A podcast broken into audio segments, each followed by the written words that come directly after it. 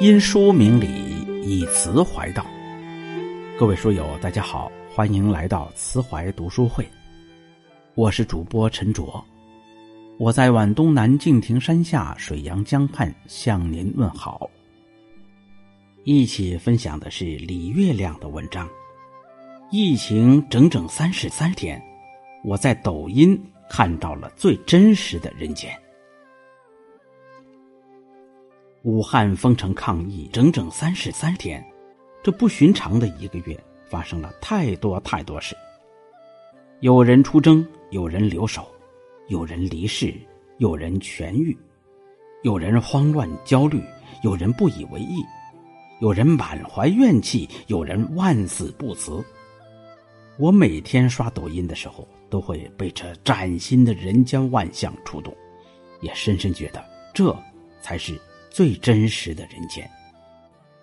今天我想记下一些小事儿，都是很不起眼的小事儿，但我悉心收藏了它们，因为在这里我看到了人间的微光。这是一家医院，特殊时期保洁员都不敢来上班了，可是清洁工作必须做，怎么办？院长的儿子顶了上来。本来还在美国读书的孩子，兢兢业业做了两个星期保洁员，拖地、消毒、擦椅子，勤勤恳恳，啥活都干。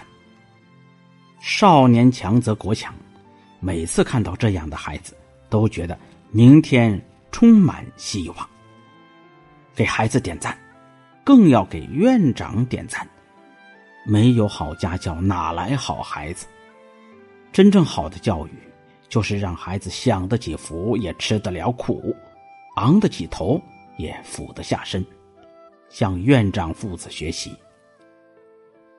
二月五号，大雪，山东东营，忙了一上午的民警们开始吃午饭了。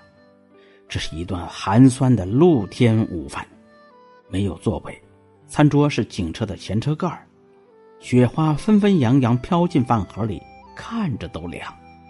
民警们的手和耳朵都冻得通红，但谁也顾不得那么多，因为身上还有任务，必须赶紧吃完，赶紧干活。我们矫情着什么时候才能出去吃火锅的时候，不会想到，其实坐在家里正正常常的吃饭也是莫大的幸运，是人家在冰天雪地里负重前行，才换来我们安心在家的清闲安宁。人。不能不知足，更不能不知恩。这次疫情，一线干警付出了太多，在此说句谢谢吧。愿疫情快点过去，你们也早日回到温暖的家。疫情严重，这个小伙子过年没能回家。邻居上海大妈看他好几天没出门，怕他弹尽粮绝，特地把家里的菜都搬出来，放到了楼道里。让他随便拿。都说远亲不如近邻，真没错。一个善良友好的邻居，有时候真能帮上大忙。谢谢这位阿姨，这件事很小，但你的善良珍贵。您是一个好榜样，希望我们每个中国人都身怀这份为他人着想的善良，让这艰难的世界多几分温柔。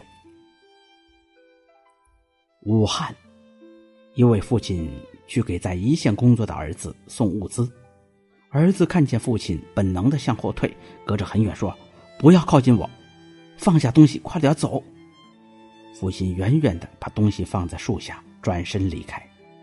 儿子把头转向一边，哭了。车里的妈妈朝他挥手：“一定保重啊，儿子。”妈妈说。看到儿子向后退的那一刻，他的心都碎了。自己捧在手里二十年的孩子，怎么忽然就不能靠近了？别难过，妈妈，他长大了，要去战斗了。今天他不只是你的好儿子，更是国家的好战士。就请远远的给他加油吧，愿他无惧无畏，愿他大胜而归。还有个小伙子叫魏佳，二十一岁，是抗疫一线的辅警，任务艰巨，过年他没能回家。这天中午，他给妈妈打了个电话，说：“你们放心，我好着呢。”但是挂了电话，他偷偷哭了，一边哭一边苦哈哈的坐在地上吃着盒饭，塞了几口饭，抹了几把眼泪，又赶紧拿着小本本去工作了。二十一岁，还是个大孩子，可你这小小的单薄的肩膀却扛起了家国重任。谢谢你，小伙子。等打完这场仗，回家让妈妈好好给你补一顿年夜饭吧。我们批准你继续做妈妈的小孩。雨衣妹妹，成都老板娘，做盒饭生意的。疫情来后。她从成都奔向武汉，几乎两天没睡，消毒、检查、开火，免费给医护人员做盒饭。起初没有防护服，他每天穿着雨衣，戴着滑雪镜，开车去送饭。他的到来让很多天天吃泡面的医生终于吃上了像样的饭。有天他去医院送饭，医生们排队来领，他问一位医生想吃什么。对方说：“我们不挑，什么都可以吃。有这么好的盒饭很不容易了，过几天就没有了。”他回来的路上一边开车一边哭，说：“疫情结束之前，我绝不会走。”这个年轻的老板娘每次发抖音都霸气又感人。医生努力救人，我们努力做饭。我不要捐款，我自己有。我一生低调做人，谨小慎微，但在爱国问题上，我绝不低调。别问我怕不怕，累不累，我只知道同心一致抗疫情，团结一致才能渡难关。去你大爷的病毒，办他！有人问他，这么送你能坚持多久？他回答。随时准备卖法拉利。有网友给他留言说：“我是湖北人，真的感谢你。”他回答：“灾难面前都是一家人，应该的。”也有人看到他的视频，就给他送菜。一位不肯说全名的周师傅，给他弄了整整一车各种新鲜蔬菜。他含泪感谢。有医护人员在拿了盒饭后，会偷偷往他车上放几盒牛奶。也有网友说：“等疫情过去，我们去把他的店撑爆吧，让他二零二一年在武汉换个大房子。”爱推动爱，微光点亮微光。当善良的人拉起手，春天应该就快来了。急诊科主任徐自强已经在抗疫一线连续工作四十八小时。这天，他趁午餐时间来到相隔十米的隔离区，看望同样在值班的儿子徐秋比。父子俩人近在咫尺，却隔着防护玻璃无法交流。徐子强随手拿出一张处方笺，在上面写下：“秋比，加油。”透过窗户给儿子看，窗那边，儿子认真点头。儿子加油，我会努力的，爸爸。打虎亲兄弟，上阵父子兵。一线很苦，但你们的所有付出都是勋章，请好好记住今天。待他日得胜归来，你们父子俩可以坐下来好好喝一杯，若无其事的相互说一句：“怎么样？我没给你丢脸吧？”不知道妈妈在旁边会不会掉眼泪呢？这是一个护士的日记，他一直很担心四十三床的患者，他已经写下遗书，歪歪斜斜的字，勉强可以辨认出。我死后，遗体捐献给国家。随后，他拒绝了静脉输入球蛋白，说要留给需要的人。但是医疗队从来没有放弃，一直全力救治，并帮他联系转院。终于等来了金银潭医院的一个床位，他转院了，状况也有了好转。照片中，他举起了大拇指。护士看到照片，忽然就泪流满面。他哽咽着说：“幸好我们努力了，幸好这一次不再是失败的无力感。就算你自己放弃了，我们也不愿放弃你。你活过来，就是对我们最好的奖励。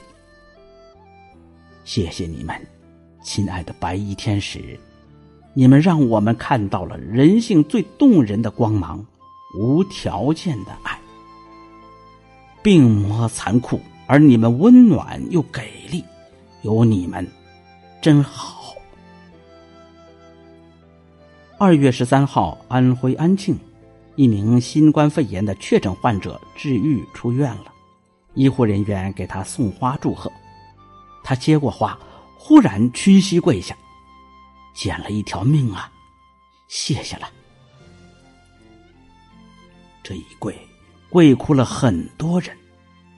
因为我们都知道，一个大男人做这样的举动，背后一定藏着不为人知的经历。从疑似到确诊，到治愈，这过程里巨大的恐慌、压力、痛苦、感激，也只有用这一跪来表达了。